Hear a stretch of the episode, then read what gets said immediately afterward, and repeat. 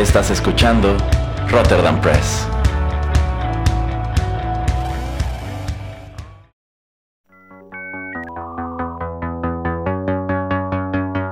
TechPili.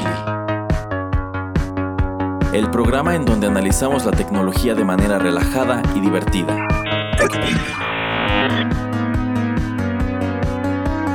Bienvenido a TechPili. Nuevas tendencias, nuevos dilemas. Comenzamos.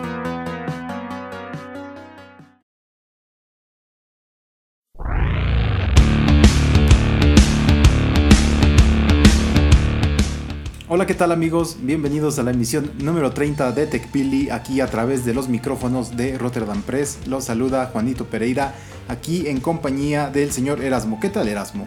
Hola señor Pereira y hola a todos nuestros escuchas. Pues sí, ya van 30 emisiones. eh, si no lo saben, pues ya nos pueden escuchar en muchas plataformas. eh, Google Podcast, Apple Podcast, pues ya saben también en SoundCloud. eh, también Tuning Radio. Y bueno, si no nos encuentran en su plataforma preferida de, para podcast, pues háganoslo saber. Para que tratemos de, de buscar la manera de estar ahí, ¿no, Erasmo? Así es, y también recordarle a nuestros escuchas que ya tenemos canal de YouTube en donde pueden encontrar eh, pues contenidos aparte de los que están aquí disponibles en el podcast, eh, provenientes de nuestro programa de Juanito y las películas. Eh, tan solo esta semana le subimos los comentarios acerca de la ganadora del Oscar Green Book y de la más reciente Captain Marvel. Así que dense una vuelta por allí y suscríbanse. Efectivamente. Y bueno, vamos de una vez con un poco de temas tecnológicos y pues más que nada de, de inicio un poquito temas eh, legales con se- servicios de streaming.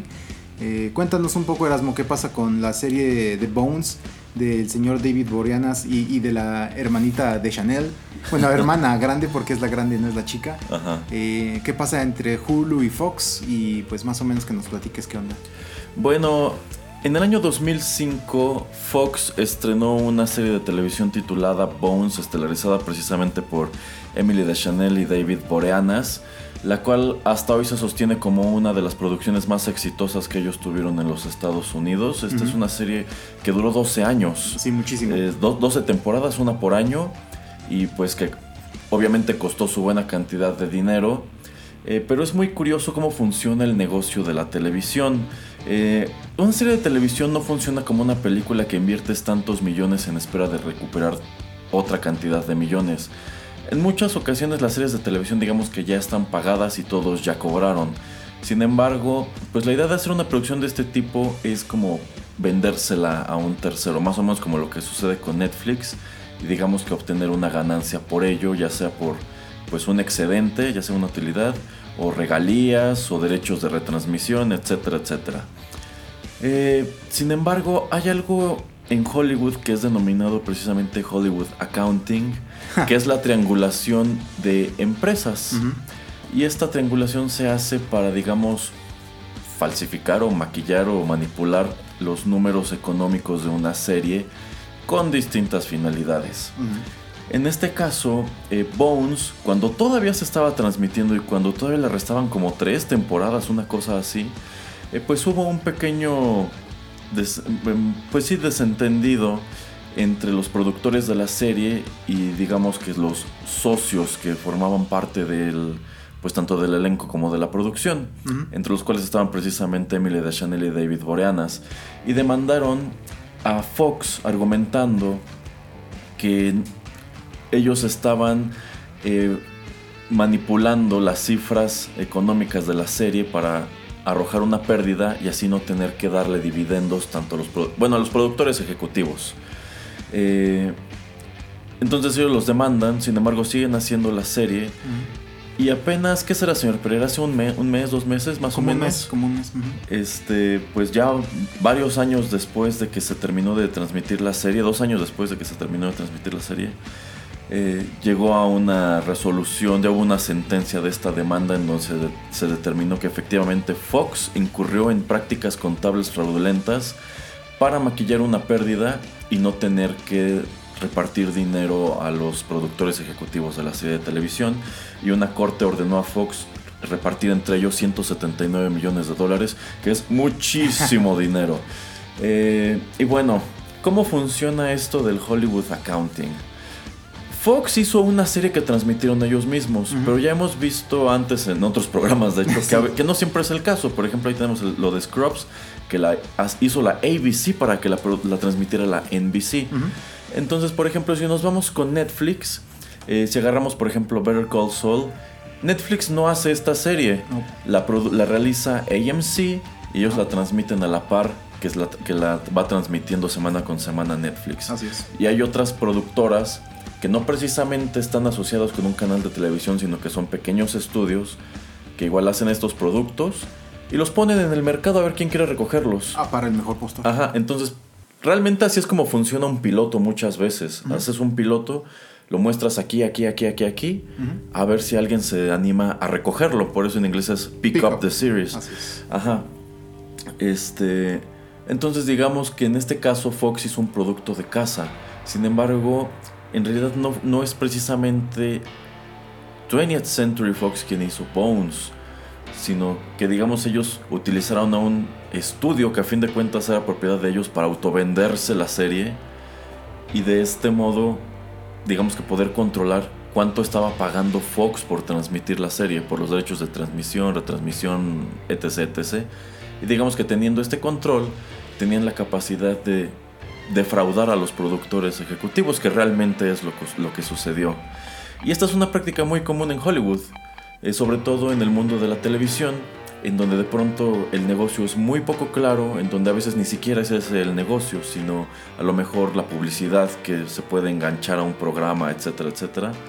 Eh, y bueno, esto hace que todo mundo voltee a ver este tipo de prácticas otra vez, que se dé cuenta que pues ok, quizás una batalla que vale la pena pelear porque pues en este momento cada uno de estos demandantes se llevó una fortuna y pues es también muy curioso que este caso se dé en un momento en el cual la televisión está sufriendo directamente el embate de los servicios de streaming como Netflix y demás.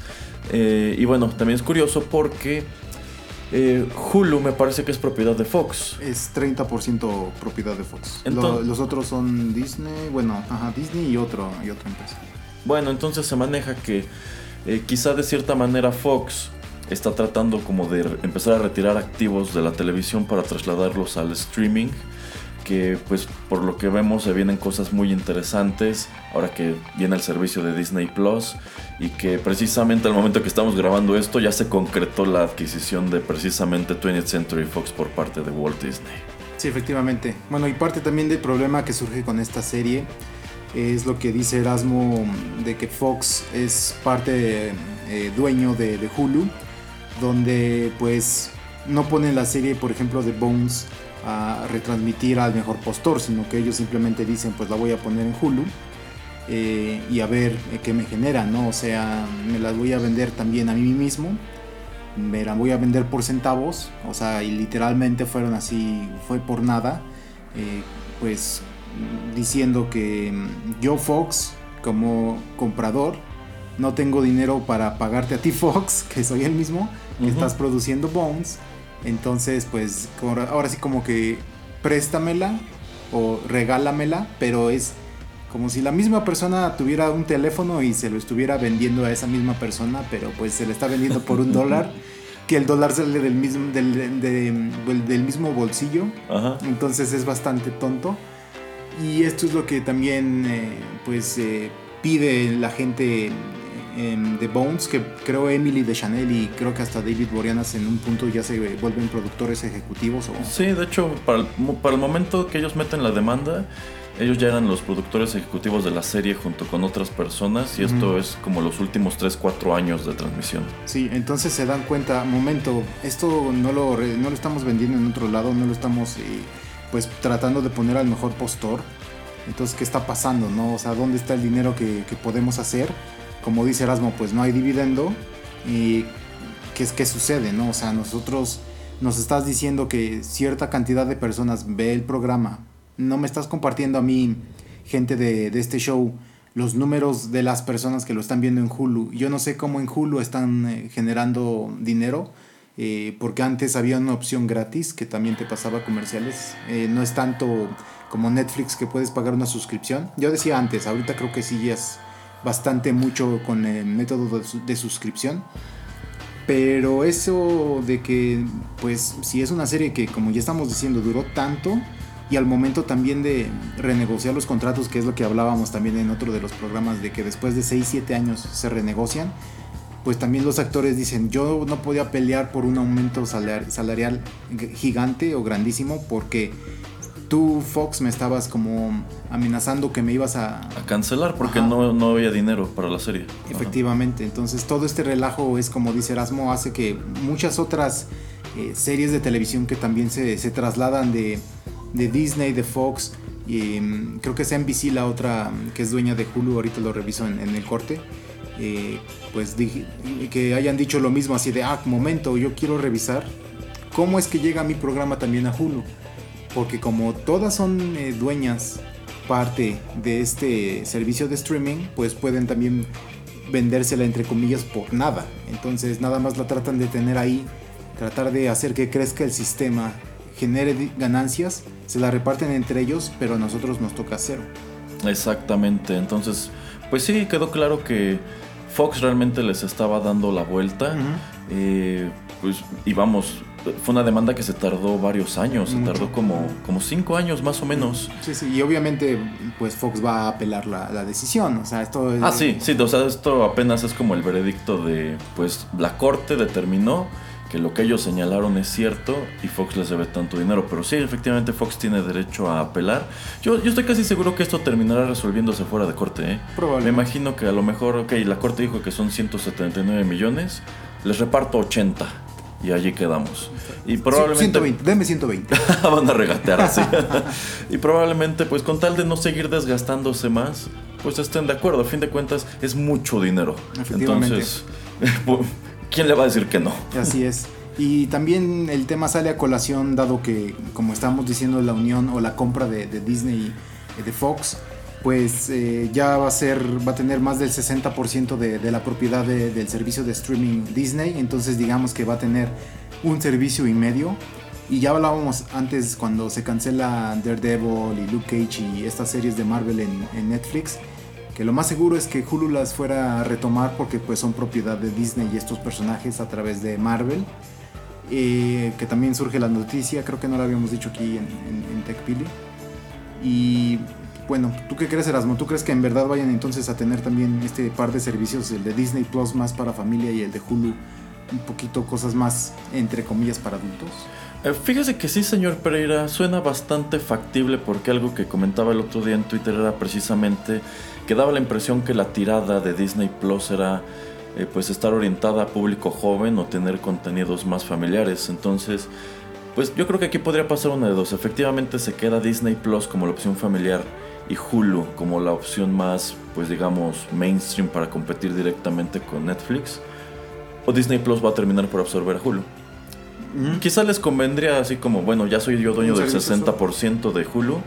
A ver, ¿quiénes más están participando? Tengan, les compro su parte y me quedo, me quedo con todo el pastel. Sí, yo creo que será un movimiento muy inteligente. Podría ser, pero... Señores de Disney, hagan de cuenta que no escucharon esto. Podría ser, pero tendrías, yo digo, el, problema de tener un servicio que quieres enfocar a, familias y más que nada a gente con niños. Y yo creo que el problema sería si alguna vez tú quisieras eh, tener programas más serios o más de adultos, tener varios controles eh, parentales para que los niños no pudieran pues meterse en eso. Exactamente, y pero bueno, a fin de cuentas con Netflix es exactamente lo mismo, o sea, puedes encontrar desde películas infantiles hasta películas de terror e incluso ya tienes esta opción como de Netflix Kids para que pues tú como padre puedas ir a pues mover cosas, supongo. La verdad nunca me he asomado a ver cómo funciona, pero pues yo creo que en el caso de Disney eh, pues aquí se, se anotaría un importante tanto porque a fin de cuentas Netflix tiene pues un solo servicio.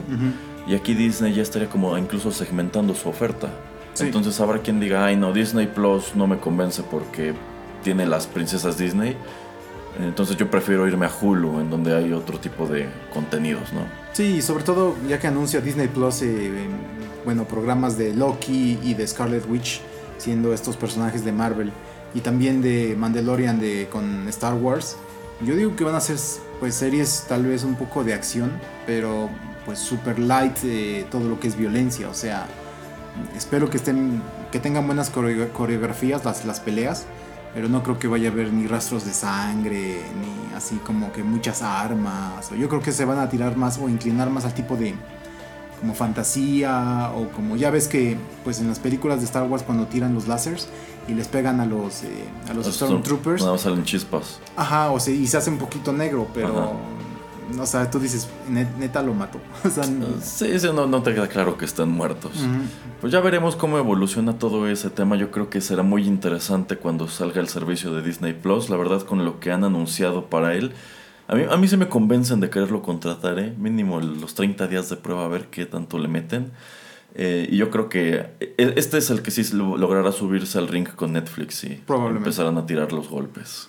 Sí, bueno, y antes de que dejemos de este tema, eh, según yo, la próxima semana Apple, entonces en dos, semanas, en dos semanas cuando estemos hablando otra vez aquí en TechPili, la próxima semana creo Apple va a anunciar su propio servicio de streaming, entonces vamos a ver qué tal. Ah, sí, que de hecho por ahí se rumoraba que quizá incluso estarían interesados en comprar a Netflix directamente, que yo creo que sería más inteligente, pero a ver, ya veremos qué pasa. Así es. Bueno, vamos a la primera pausa, vamos a regresar a hablar un poquito de Netflix y de los Oscars, que pues ya para este entonces ya tiene un poquito más de un mes que, pasaron, pero el amigo de, de, Erasmo, el señor Spielbergo, dijo unas cosas bien interesantes. Ya regresamos.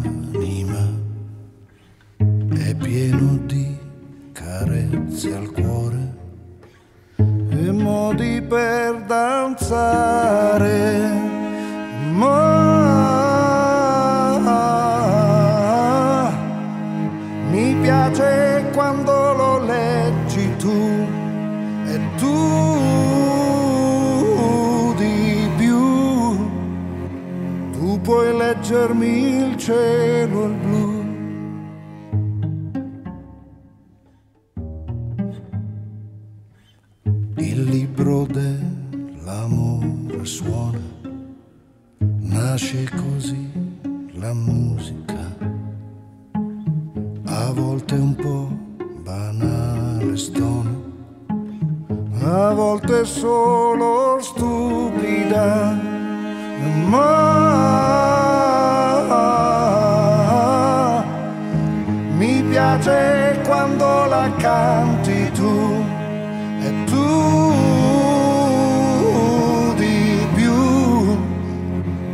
puoi cantarmi il cielo e il blu.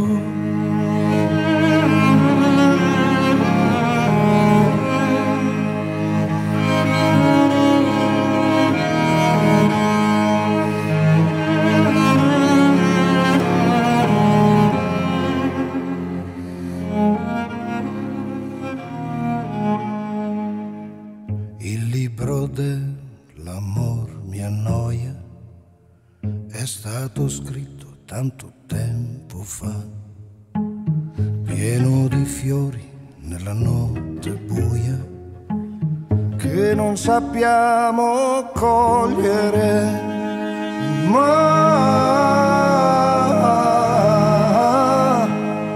mi piace quando li cogli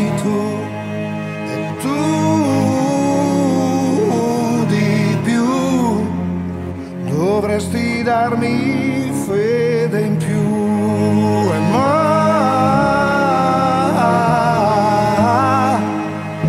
mi piace quello che sei tu e tu di più. Dovresti darmi fede in più. Fede in unziali e fede in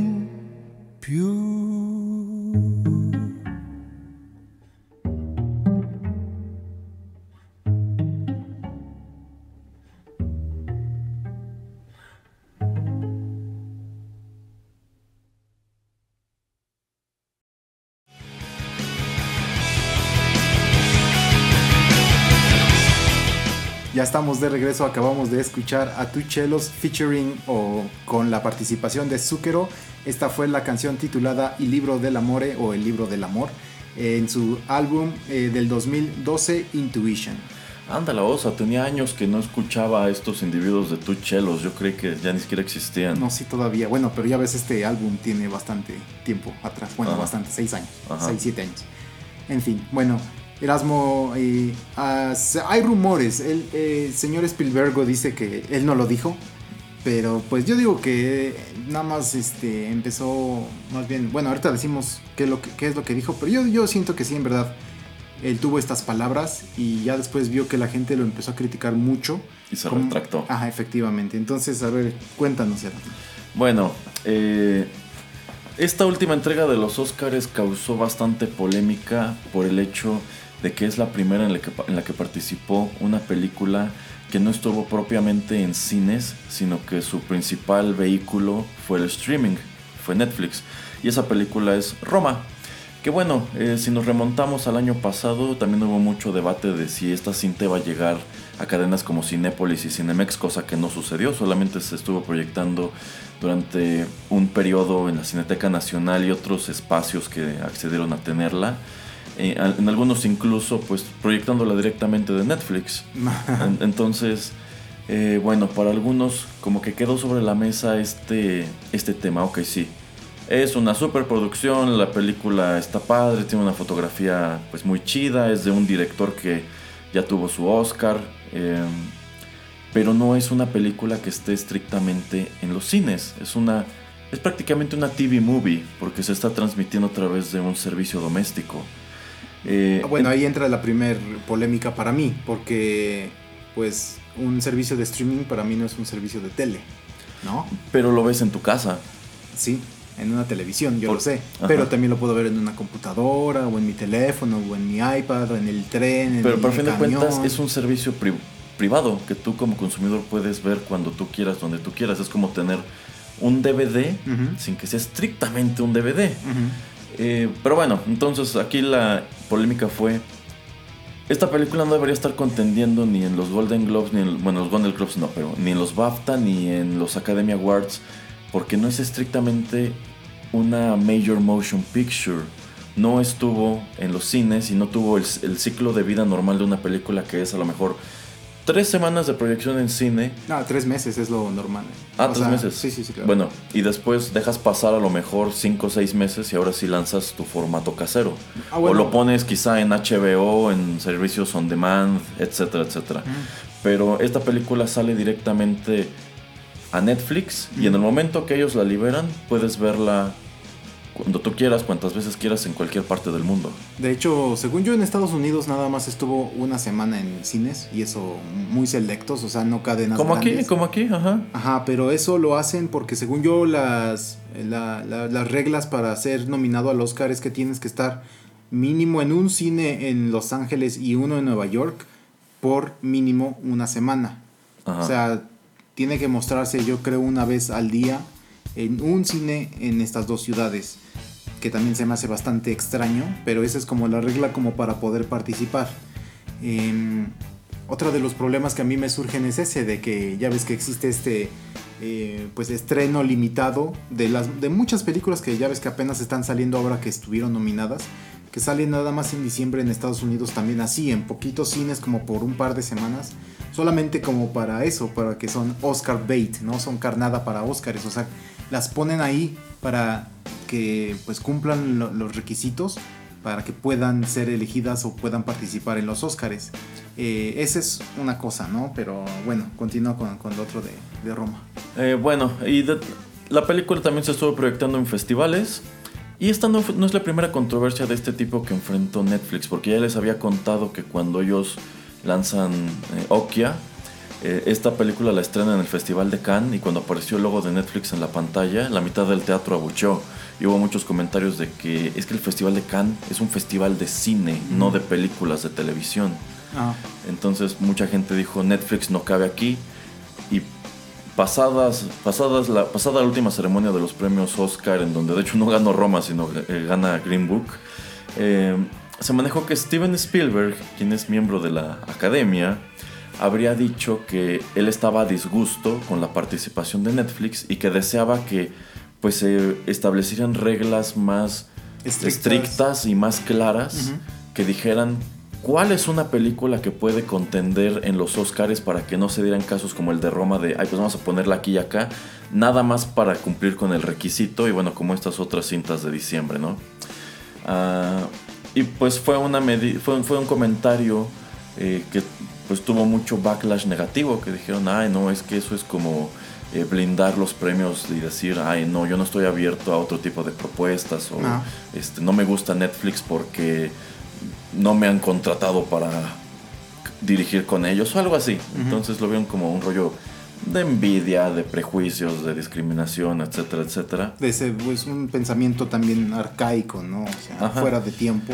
Y efectivamente después Steven Spielberg dijo, pues no, eso es, chisme, no se crean, yo no dije tal cosa. Yo, coincido con el señor Pereira, yo creo que sí lo dijo, porque a fin de cuentas él es un cineasta con una trayectoria larguísima, quien empezó, la verdad, desde muy abajo. Este, y supongo que eso lo convierte en una figura un tanto conservadora, quien, pues supongo que tampoco está muy contento con la manera en que hoy día estos contenidos tan llamativos se están distribuyendo. Pero ¿qué opinas, por ejemplo? Creo que también sale hasta Cuarón o mucha gente diciendo de acerca de la película de Roma que pues ellos como tú dices, es como estábamos hablando en el bloque anterior de las series, que alguien pues las escoge, las toma para ponerlas en, eh, para distribuirlas en cines. ¿Por qué? Porque pues apuestan a que van a generar dinero, porque apuestan a que va a ir gente a sentarse a verla en el cine. Pero pues ¿quién te dice que esta película él no, bueno, en este caso creo que no, porque él creo que fue directamente con ellos. Pero películas de este estilo, hay muchas ahí en Netflix que, pues, los que las hacen trataron de ir con gente para que la distribuyera eh, y pues nadie las, las toma, o sea, nadie las elige para pues eh, apostar por ellas. Entonces dicen, yo, pues yo qué hago, o sea, yo estoy tratando de, de que mi producto se vea. Si ustedes no quieren ponerla en cine porque no apuestan, pues yo llego con Netflix tal vez yo voy a recuperar eh, lo que pues lo que puse para, hacer la película y un margen muy pequeño tal vez de ganancias pero pues yo ya eh, puse eso ahí en un servicio donde mucha gente puede verlo eh, donde antes a fuerzas tenías que ir con una distribuidora o a fuerzas tenías que ir con, con estas casas productoras gigantes con mucho poder que si no te elegían así como con su dedo como gran emperador romano, pues no podías hacer ni, ni pío. Entonces a mí también me parece un lugar bastante eh, adecuado este tipo de servicio de streaming donde puede haber películas que pues tal vez ni veríamos, o sea, siento que esta película de Roma también tiene mucha entre bueno, este no no es polémica, pero surge mucho hace mucho ruido esta película por esto, porque, ay, es que en México no lo vamos a poder ver, ay, es que cómo es posible que un ganador reciente del Oscar nada más tenga esta película en streaming, y etcétera, etcétera. O sea, como que se hizo, eh, la gente volteó a ver más esta película por, pues, por todo lo que las personas hablaban, más que por la película en sí. O sea, si a menos gente le hubiera importado que, que solamente iba a estar ahí, pues yo no sé si hubiera estado siquiera nominado. Exacto. Pues creo que todo esto es parte de los síntomas de que el entretenimiento se está transformando. Si les soy franco, a mí tampoco me encanta que películas que aparecen en Netflix, que yo sí considero que cuentan como TV movies, eh, contiendan en los, en los Oscars. Eh, en ese aspecto creo que sí soy un poco más tradicionalista igual que el señor Spielberg. Porque creo que también él dijo, pues estas películas, pues ok, que estén nominadas a los Emmys, ¿no? Porque los Emmys es donde... Y ahí es donde hay hasta, bueno, una sección literalmente para premios para mejor película de, para televisión y creo mejor actor, actriz para, tele, para película para televisión, etcétera. O sea, sí hay una categoría o, y subcategorías que solo se enfocan en películas que están hechas específicamente para la tele. Exacto, a mi manera de verlo, allí es en donde debió estar eh, nominada Roma, en donde debió contener los Emmy, no en este otro tipo de premiaciones. Aunque esté muy bien hecha, que tenga muy, bien, muy buena fotografía y etcétera, o sea, tú dices, tú, eh, en tu pensamiento es como está hecha de esta manera, tenía que estar allá en los Emmys y no en los Oscars. Pues sí, porque es que Cuarón pudo haber dicho, ok, eh, si yo lo que quiero es aventar esto a los Oscars. Ok, me espero, a lo mejor no me la van a comprar este año, pero sí la siguiente. Y me espero a que la agarre alguna distribuidora que sí la ponga en cines. Y quizá ya después, órale, se la voy a vender a Netflix o se la voy a vender a HBO Go, no sé. Eh, sin embargo, pues nadie lo obligó a firmar con Netflix. Y es que Netflix, eh, pues no es, no, es una, no es un distribuidor de estos. Netflix es, yo lo considero como literalmente una distribuidora de televisión. Eh, aquí la cuestión también es que Netflix se gastó muchos millones en la promoción de la película, más de lo que costó hacerla. Que eso se me hace increíble. Sí, o sea, yo, yo lo veo como que Netflix gastó tanto dinero que prácticamente estaba comprando los premios. Mm, y, es que con eso se, como que se está legitimando como, ah, ok, ya me abrí la puerta a los Oscars, entonces a lo mejor el año siguiente, de nuevo, voy a hacer una, voy a agarrar una producción de este tipo y otra vez quiero participar. Mm. Y si me cierran la puerta con argumentos como los que puso Steven Spielberg, pues allí voy a quejarme de, no, pues es que son superproducciones, mira, tienen millones de dólares detrás de ellos, lo cual no tienen las producciones de la televisión. Entonces, está curiosa la polémica, yo creo que habrá que fijarnos qué es lo que ocurre en el transcurso de 2019 con Netflix y que también con la academia, y pues seguramente en febrero o marzo siguiente estaremos hablando de lo mismo aquí.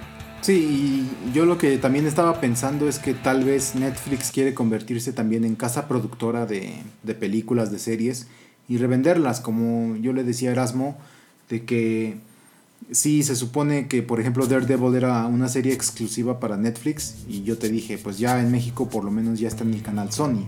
Ajá. ¿Qué pasa? O sea, ¿por qué está ahí? Pues porque simplemente si los derechos tal vez eran de Netflix y ellos también los pueden revender, pues eh, Netflix no está generando ganancias, o sea, ellos están siempre, cada año todavía están haciendo pérdidas, o sea, el número de suscriptores, porque es la única manera en que ellos eh, reciben dinero, no alcanza todos los gastos que ellos están haciendo para el número de producciones y de películas y series que están comprando. Entonces, yo digo que una de las estrategias que a futuro, a, a mediano plazo de, de Netflix es pues producir películas, ponerlas en el cine, producir este, series de televisión, también vendérselas a otras eh, a otros canales y eso, o sea, tratar de, generar ingresos de otras maneras porque simplemente no se vea eh, hasta qué punto vaya a haber inversionistas que les quieran seguir dando millones y millones de dólares. Sí, de hecho el futuro de Netflix se ve riesgoso, considero. Y bueno, es que también cuando salió House of Cards, que pues como que fue la primera serie de Netflix que llamó mucho la atención. Eh, o sea, ahí estaban todos los capítulos para que los vieras en el servicio de streaming. Pero después sacaron un, DVD que eran las dos primeras temporadas. Y lo podías ir a comprar para tenerlo en tu casa y pues verlo cuando quisieras. Lo cual no tenía sentido si ya estabas pagando Netflix. Porque ahí está de todos modos. O sea, como que fue una tirada de, ah, bueno, a lo mejor has oído hablar de esta serie, pero no te convence contratar Netflix. Ok, te vendo nada más la serie, pero si a esas vamos, en ese caso quizás sería más conveniente para Netflix cambiar el modelo del de negocio en lugar de suscripción. Pay-per-view. Ahí está todo el catálogo, paga lo que quieres ver. Sí, como tú ya decías que tú preferías un servicio de esos. sí, a mí el, el servicio de Cinepolis a mí me gusta por eso, porque yo puedo tener allí la aplicación, acceso al catálogo y nada más pago lo que quiero ver. Algunos títulos se pueden comprar y otros que son más recientes los rentas 48 horas. A mí también. Y es barato. Me gusta eso, pero un poquito más en, YouTube, porque aún películas mucho más viejas, como que ahí están. Ah, sí. Lo que siento que le falta a servicios como Netflix, eh, como Cinepolis Click y otros en otros países es que te dan eh, las películas una selección muy limitada. O sea, hay cine de 100, en 100 años hay muchísimo cine, pero digamos si quieres ver películas pues no tan reconocidas de los 50, 60 o simplemente más para acá, es muy difícil que las encuentres en, ciertos eh, servicios de estos de renta. Entonces, por ejemplo, en Google, si tratas de buscar clips eh, viejitos de películas, no sé, de hace 20, 30, 40 años, encuentras los clips y a veces también encuentras ya la película para poder rentarlo. Pues sí, que de hecho es algo, eso es algo que sí me gusta de YouTube, el hecho de que como que están conscientes. A ver, la gente de cualquier manera está viniendo a poner clips o escenas este, de este tipo de películas. pues vamos a dar a rentar la película completa de una vez. A lo mejor viendo clips de estas veces que te pones a ver películas en pedazos, Ah, dices pues, ok, sí, se ve como un título atractivo y me gustaría rellenar los huecos y ya te aparece el, el anuncio a la derecha. Réntala por, creo que son 60 pesos, algo así. sí, ¿no? depende de la película y todo. Ajá, entonces yo creo que eh, del lado de YouTube es una muy buena estrategia. Y bueno, nada más para acabar con este tema, ¿tú qué reglas pondrías o qué te gustaría eh, tener? eh, sí, como tipo protocolo para que una película pudiera calificar a, a ser nominada a los Oscars. Bueno, yo creo que sí me atendría bastante al ciclo de vida de la película de... Empiezas en cines, Pero ¿De ¿y, ah, ¿y cuánto tiempo? pues yo le pondría mínimo estar un mes. O sea, incluso si es una película con muy poca distribución, quizá encasillarlo a Nueva York y, y Los Ángeles es, es- es- está de más, pero ok.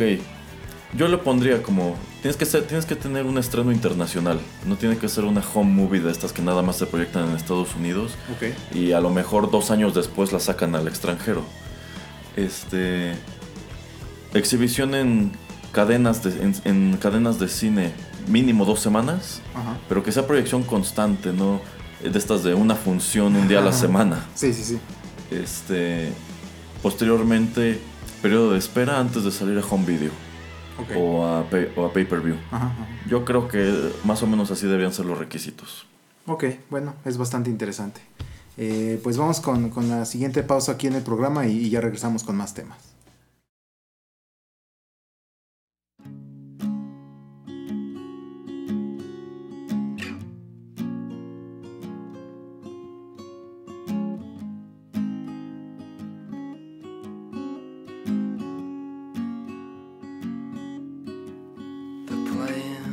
Our song. They're playing our song. Can you see the light? Can you hear the hum of our song? I hope they get it right. I hope we dance tonight before we get it wrong. And the seasons will change us new, but you're the best I've known. And you know me, I could not be stuck on you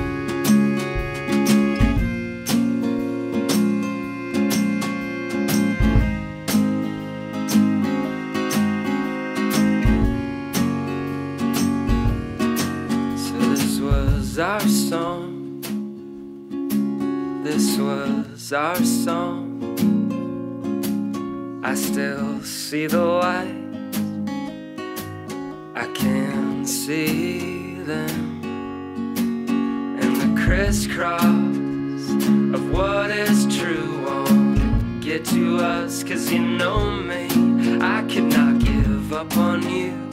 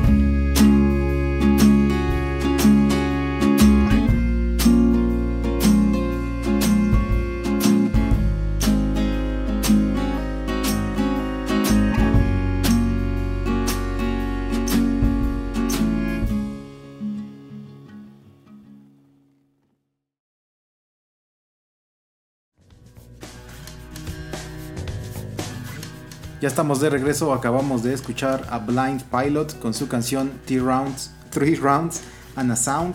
Esto es de su álbum del 2008 del mismo nombre. Bueno, Erasmo, pues muy recientemente en Nueva Zelanda sucede un tiroteo, un, pues un loco maniático que va a dos mezquitas y mata a muchísimas personas, hiere también a muchísimas personas y pues trasladando el tema a lo tecnológico, ya sabemos que pues él hace el live stream de estas acciones, o sea, está llevando, pues yo supongo que una GoPro que está conectada a su teléfono y está haciendo el, streaming de, todas estas atrocidades. La verdad yo no he visto el video, no quiero ni verlo.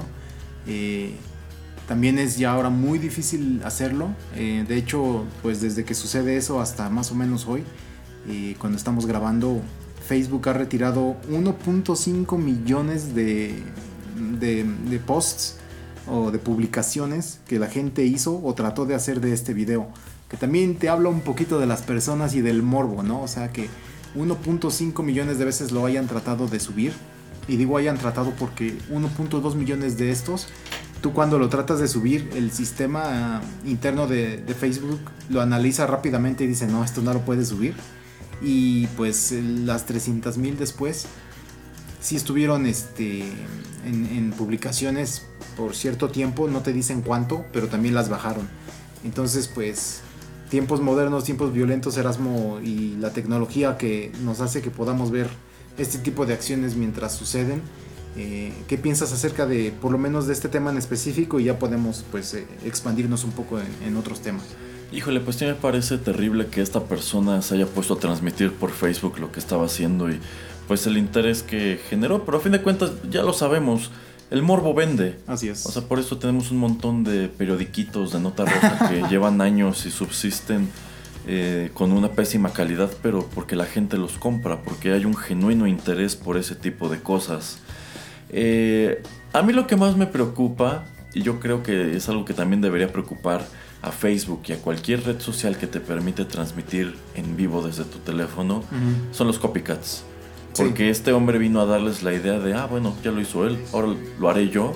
Y, ok, también me van a tumbar el video, etcétera, etcétera. Pero pues, en lo que se dan cuenta, ya, me salí con la mía.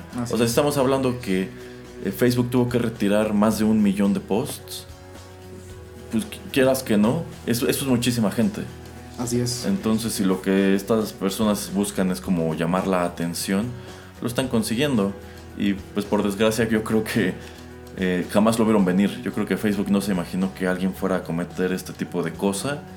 Y lo peor es que, pues sí, del mismo modo que la masacre de Columbine generó un montón de imitadores, seguramente este hombre los tendrá. Y ya me imagino que después incluso aparecerán accesorios como conecta tu móvil a tu rifle o escopeta, no sé lo que sea que utilices. Entonces, pues, qué mal, qué, qué, triste que la violencia, pues, digamos que venga a perturbar el rollo tecnológico de este modo.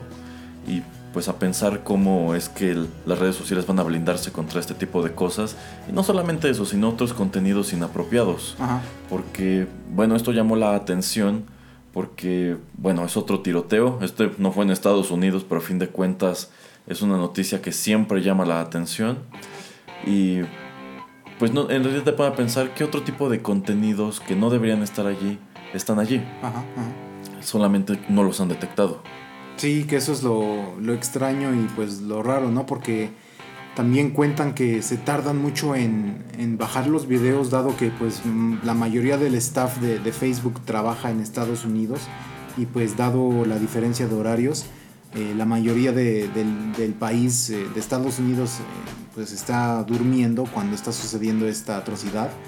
Entonces, sorpresa, sorpresa, cuando la gente que trabaja para Facebook en, en Nueva York, y en, esta costa de, Estados Unidos, pues empieza a tratar de, tumbar el video, pues ya tiene muchas horas que esto está ahí, entonces también esto lo pueden ya tomar el video y copiarlo y ponerlo en, pues, en otro tipo de servicios que pues no rastrean, que simplemente ustedes si buscan, yo creo no se tardan mucho en encontrarlo, o sea, todavía está en otros lugares, pero sí, o sea, qué, mal que, que, esto suceda pero yo siento que va a generar otro tipo de problemas porque eh, ¿qué vamos a hacer Erasmus si gente, por ejemplo, en Venezuela ahora está grabando y está haciendo un live stream y soy alguien que está protestando en contra de, del presidente eh, y empieza a haber violencia, me vas también a censurar a mí?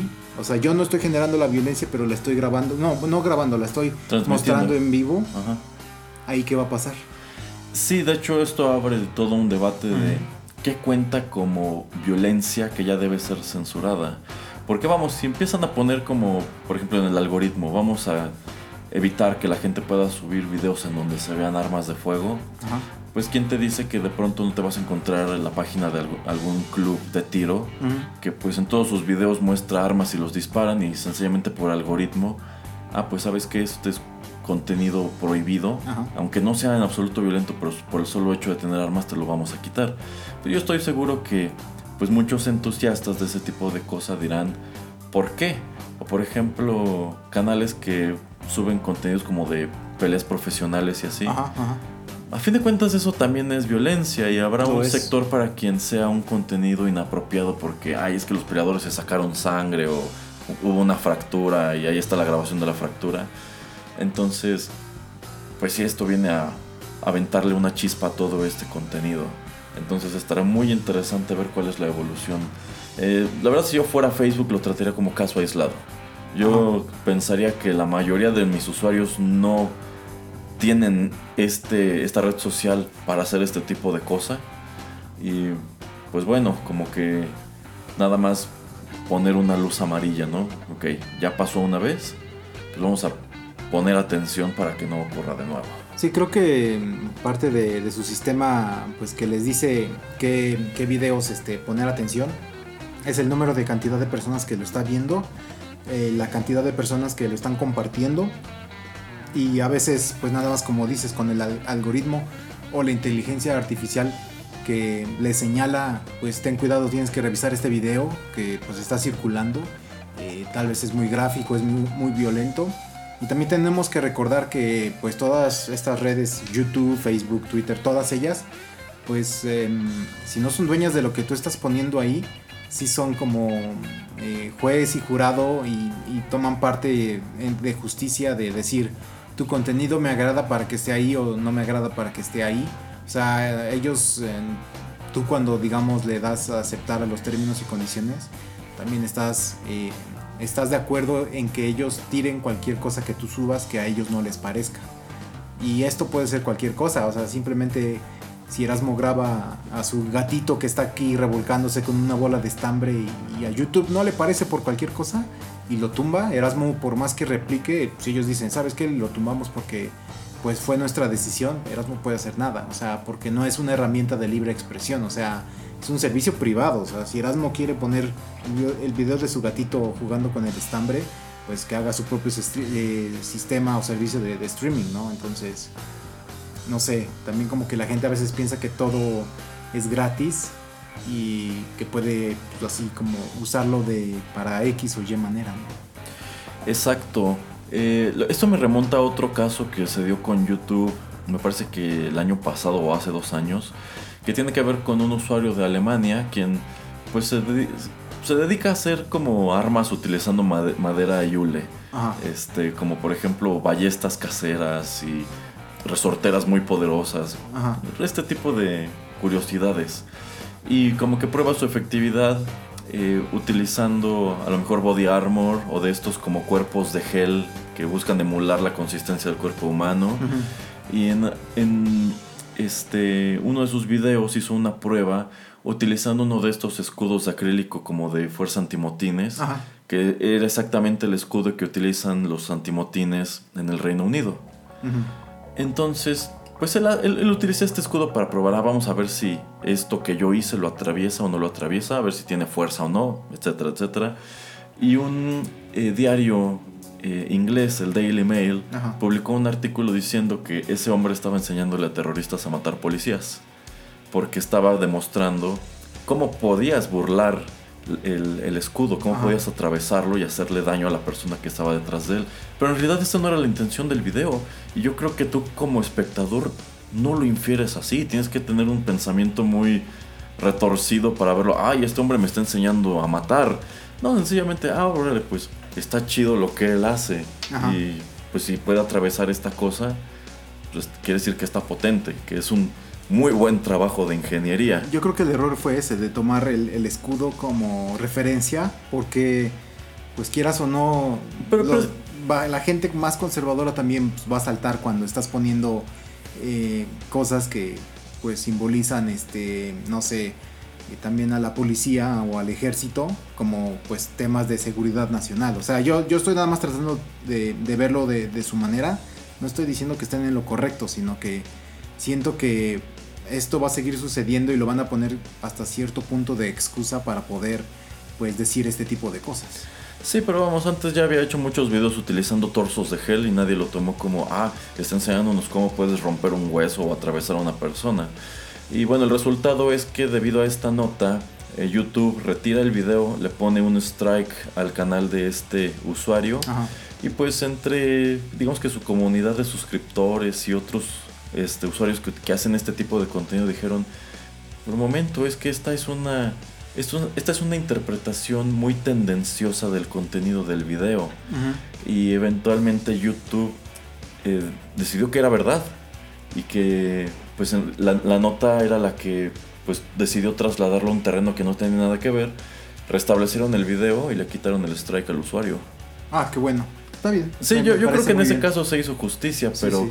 pues es exactamente lo que menciona el señor Pereira de que ok en este caso YouTube estuvo primero de acuerdo ah es verdad esto es contenido muy inapropiado y lo retiro así como así no me importa que lleves tantos años aquí que tus videos estén monetizados lo tumbo y efectivamente, pues Facebook, Twitter, eh, todos estos servicios que ustedes puedan eh, nombrar son empresas privadas y efectivamente en los términos y condiciones, si no son dueños de lo que estás colocando allí, por lo menos tienen un gran poder de decisión sobre él. Efectivamente.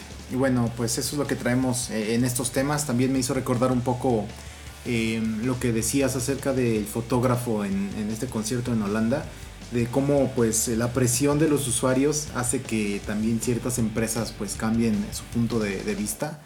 Eh, siento que a veces eso es bueno y a veces es malo porque pues eh, debería de haber un punto donde ellos puedan tener una decisión correcta sin tener que pasar por la equivocada primero, ¿no? Pero siento que esto puede también servir para que en casos posteriores ellos no se dejen solamente llevar por lo que, lo que dice una empresa. O sea, la empresa grande y no el usuario. Exactamente. O en este caso, bueno, fue el gobierno y en el otro caso fue la, la banda de, de rock. Así es. Bueno, entonces vamos eh, ya con nuestra última pausa y ya regresamos acá en TechPili.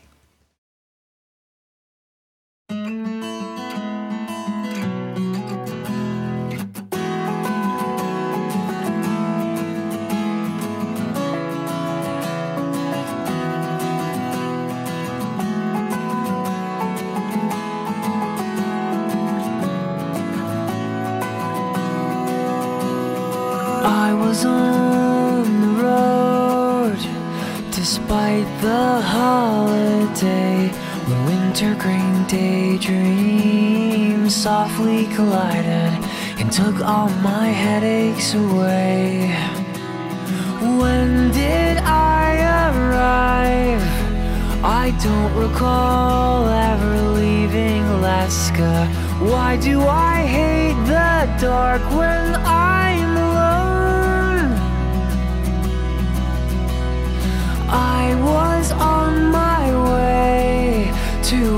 brighter day. I'm still chasing around, but somehow I believe that this is home.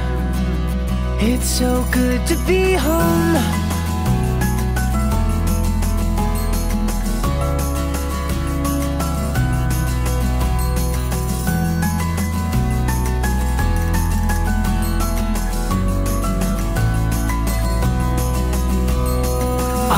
On the ground when I recall the day that my discomposure left me forever and swept all my troubles away.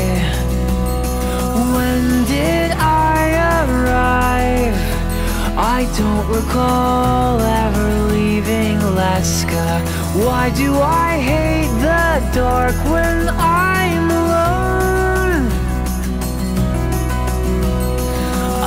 was on my way to a brighter day. I'm still chasing around, but somehow I believe that this is home.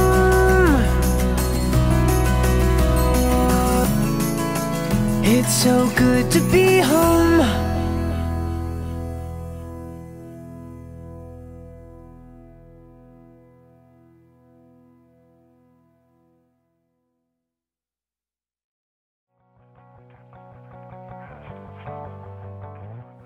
Ya estamos de regreso, acabamos de escuchar a Sky Sailing con su canción Alaska del álbum An Airplane Carry Me to Bed del año 2010.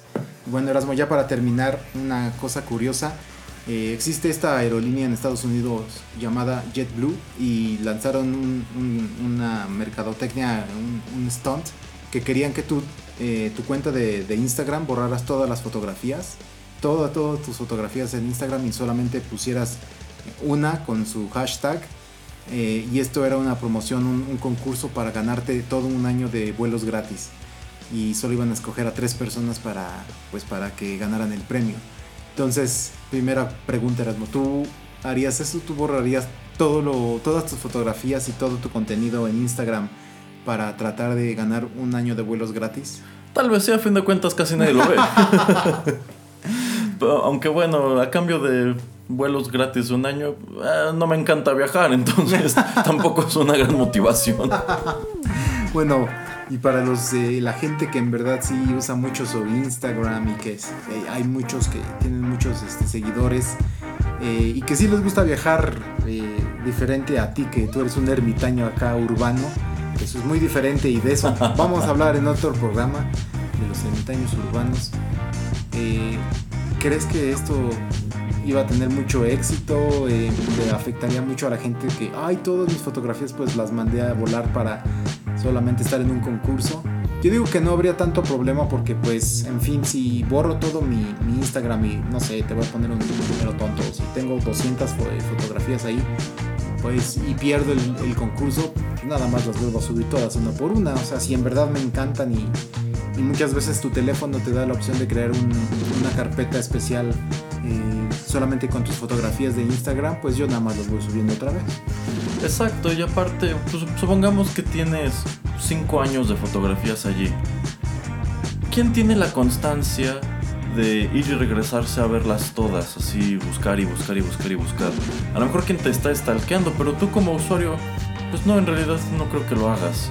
O sea, si de plano son fotografías que te gustan mucho, etcétera, pues yo creo que más allá de ponerlas en una red social en donde conforme pasa el tiempo se vuelve mucho más difícil rastrearlas, pues como dice el señor Pereira, o tienes una carpeta o las vas guardando en tu computadora, algo así. Entonces supongo que si tienes este orden, pues dices, ok, a lo mejor el premio que dan a cambio es atractivo, órale lo hago y si no, pues nada, ya tengo un pretexto para enseñarlas de nuevo. Así es. Y como estrategia, estrategia de mercadotecnia, ¿te gusta o no? ¿Tú crees que la empresa pues hace algo interesante o diferente o la verdad pues meh? Ah, La verdad sí se me hace un poco me. Yo creo que quizá cuando se les ocurrió dijeron, ay, pues nadie lo hará, la gente ama mucho sus fotografías de Instagram. Bueno, pero a ver, ¿qué pasó, señor Pereira? No, esto recientemente pues termina el concurso, entonces la verdad no sé exactamente cuánta gente participó. Ah, ok, Eh, ok, ok. Entonces nada más yo te quería preguntar, se me hizo pues curioso solamente esto de, de que una empresa dijera borra todo, solamente pon nuestro logo y listo, ¿no? O sea, participa y, a ver si ganas. Pero pues en esta época que estamos mucho de querer compartir toda nuestra vida y tratar, como dices, de tener seguidores que vean todo lo que hacemos y posteamos, pues no sé, se me hizo como una cosa pues extraña o diferente, una manera de tratar de innovar la manera de poder hacer un concurso, pero pues digo, también a mí no me afectaría mucho en borrar lo que yo tengo ahí.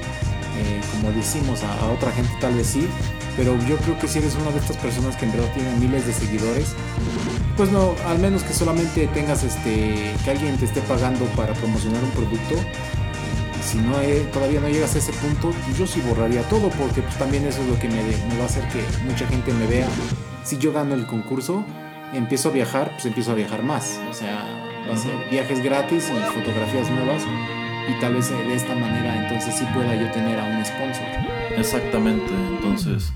ah, pues está, está curiosa la dinámica, digo, no, no me encanta, sí me parece un poco me, pero Ajá, ajá. ah, bueno, el señor Pereira después nos platicará, pues qué onda, si sí hubo ganadores o nada más fue como que el stunt, no sé. Sí, sí, sí, no, no, la verdad no, no tengo idea, pero pues ya les diremos acerca de esto. Y bueno, finalmente Erasmo eh, tra- traía el tema pues muy breve para hablar acerca de que hay una investigación científica eh, que nos dice que no simplemente son los este, earpods, que son los, eh, pues, los audífonos de, de Apple que son inalámbricos, Ajá, eh, se supone que la, pues no son estos en sí solamente estos eh, audífonos, sino, pues, ¿cómo se llaman estas este, ondas de, sonido y toda la, transmisión de, cierto tipo de, bandas? De, pues ahora sí que todo lo que están transmitiendo te puede tal vez causar cáncer. Eh, ya está, ya existe siempre el mito, bueno, es ahora todavía mito porque no ha sido 100% comprobado que pues utilizar, por ejemplo, teléfonos celulares te puede causar algún tipo de daño a tu cuerpo. Entonces, ¿tú qué, ¿tú qué piensas acerca de este tipo de investigaciones que nos dicen que pues el tener un par de audífonos que se están comunicando entre ellos y las eh, eh, pues las ondas o este tipo de comunicación que tienen entre ellos pues está pasando entre eh, adentro de tu cerebro para que entre ellos dos puedan hablar entre sí estos dos audífonos inalámbricos ¿tú, tú qué piensas acerca de, de esto? Híjole, pues es que si así empezamos, lo, lo primero que deberías tenerle miedo es al modem que tienes en tu casa, porque pues la gran mayoría de nosotros ya tenemos modems inalámbricos Mm. que efectivamente emiten una señal que nosotros no vemos y no sentimos, pero pues se está comunicando constantemente con tu computadora, con tu pantalla, con tu refrigerador inteligente, tus focos inteligentes, tu boiler inteligente, todo este tipo de cosas. Entonces, pues ya esas vamos. Si la tirada es que, ok, este tipo de frecuencias dañan al cuerpo humano, pues empecemos por allí. Ok, si yo no quiero exponerme a eso, pues tampoco tendré internet inalámbrico en mi casa. Voy a cambiarlo por un obsoleto modem alámbrico que quién sabe de dónde saques y cómo hagas funcionar ahora. Y lo voy a conectar vía LAN a mi computadora. Pero, por, pero pues los EarPods no son el único accesorio de ese tipo. Tienes precisamente tu teléfono móvil que se está comunicándose todo el tiempo con antenas repetidoras. Sí, así Y es. también con tu modem. O a lo mejor tienen en su casa una bocinita Bluetooth. Ajá. Que pues el principio es exactamente el mismo de los EarPods. Entonces es. si tienes el temor de que utilizar esos EarPods te puede dar cáncer, pues también tu bocinita. Porque Sí. es la misma tecnología Bluetooth. Según yo, lo que el artículo también menciona mucho es que como los tienes pues pegados y por mucho tiempo, por muchas horas, eh, pues tan cerca de tu cuerpo que eso también es malo. O sea, el modem no lo traes cargando siempre al lado tuyo, ¿no? O sea, el problema de la frecuencia y de estas ondas eh, es que estos audífonos pues siempre están ya muy, muy cerca de, de tu cerebro y, pues, los traes literalmente colgando de tus, de tus oídos. Entonces, es lo que también dice el artículo, pues hay que tener cuidado, ¿no? O sea, uno nunca sabe qué es lo que puede suceder, pero pues trata como de presentar pruebas de que este tipo de frecuencias pues puede causar daño. A mí se me figura como cuando empezó el auge de las laptops, que también corrían cadenas que te sugerían que no te colocaras la computadora Ah, las sobre piernas. las piernas Así es. por la batería y porque la batería generaba calor y tenía químicos y cosas Bueno, así. y también que, por- y que podía hacerte estéril. Ajá, y también En por algunos, el wifi. ajá, y también por el, bueno, sí. O sea, siempre ha existido como que ese tipo de, es que a lo mejor lo que estamos utilizando nos hace daño, pero es que es como remontarnos a escenarios muy parecidos a los del tabaco. Ajá. O sea, hay gente que fuma toda su vida y viven 90, 100 años. Saludos al Y sí, Chiduque. saludos al archiduque. Y pues no les da cáncer, ni enfisema, ni nada así por el estilo. Y hay otras personas que no fuman y la sola convivencia con, un, con una persona que sí fuma eh, es lo que los enferma. Sí, o solamente O vivir en una ciudad contaminada. Ajá, o sencillamente a lo mejor fumas ocasionalmente y esto afecta a tu salud peor que quien fuma diario. Así es. Entonces, yo me imagino que debe ser algo semejante. O sea, si de verdad hay algo dañino en todas estas frecuencias y ondas entre las que vivimos, porque literalmente vivimos, encerrarte en tu casa no es garantía de absolutamente nada. eh, si eventualmente se descubre que causan algún daño, Yo me imagino que nos encontraremos en un escenario igual. Pues es que habrá que a quien sí, habrá a quien no. O sea, no tenemos evidencia conclusiva de que ya se haya realizado un estudio de que todos los que utilizan su teléfono y se lo guardan en el pantalón o en el bolso o duermen junto a él, les genera algún tipo de daño. Ajá, efectivamente. Entonces yo pues nada más lo, lo quería traer a colación pues para que vieran que eh, aunque este tipo de audífono es pues relativamente nuevo, pues ya hay gente que trata como en cierta manera desprestigiarlo. Pero pues no sé, ¿cuál es tu opinión acerca de hecho de, de este tipo de audífonos? A mí la verdad no me gustan. A mí tampoco. Y se ven bastante mal para mí. Yo digo que se ven muy muy mal. O sea, me hace recordar cuando empezaron a salir los celulares y este manos libre. Ajá, ajá. Que, que te podías poner solamente en un, en un Sí, oído. que, que hoy se ve súper anticuado. Pero todavía es lo único que yo recuerdo. es- o sea, es lo que cuando veo gente con este tipo de audífonos es lo único que, que- que me hace pensar. Bueno, yo lo primero que pensé cuando Apple presentó su decisión de retirarle el puerto de audífonos al iPhone para que usaras los AirPods fue, ¿qué de gente va a perder esas cosas? Ajá. O sea, si unos audífonos con un cable los pierdes, pues imagínate estas dos, estas dos cositas de plástico, son súper perdedizas, son carísimas. Ajá. Y a mí no me encanta tampoco. O sea, yo, yo aquí tengo mis audífonos con cable y la verdad llevan muchos años, me gusta cómo se escuchan y yo no los cambiaría por unos audífonos Bluetooth. Ok, te pueden decir, ay, sí, la- es que la conveniencia, porque si estás escuchando música de tu computadora con estos audífonos y te tienes que levantar, o pausas y, o no sé. En Mm. cambio los otros te paras y te llevas los audífonos. Pero eh, incluso mi experiencia con las bocinas Bluetooth es que tienen muchos problemas de comunicación con los dispo- dispositivos luego. Sí, tienes que estar muy cerca. De hecho, el, el rango es bastante. Por ejemplo, la bocinita que tengo aquí, yo la tengo sincronizada con la tablet. Ajá. Y si me llevo la tablet unos 5 metros, empieza a perder la comunicación. sí, yo también Entonces, ¿para qué? Si, la, si tiene que estar prácticamente encima de la tablet para funcionar bien, mejor hubiera comprado una bocina alámbrica. Así es. Entonces, lo mismo veo con los AirPods. Voy a estar sentado enfrente de la compu y voy a tener interrupciones.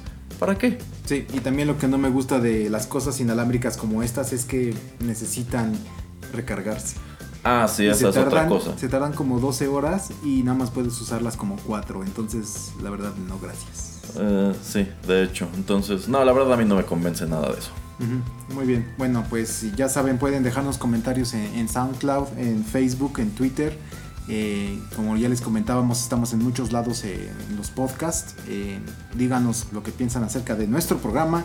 Y pues con eso vamos a llegar al fin de esta emisión de TechPili. ¿Algo más que quieras agregar, Erasmo? No, señor Pereira, muchas gracias a todos por escucharnos. Muy bien, gracias y hasta el próximo episodio.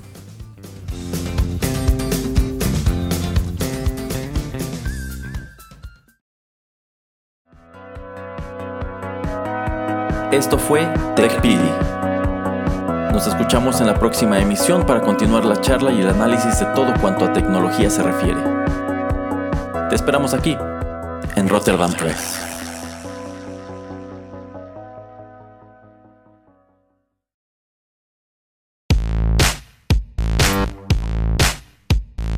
Estás escuchando Rotterdam Press. Radio como hecha en casa.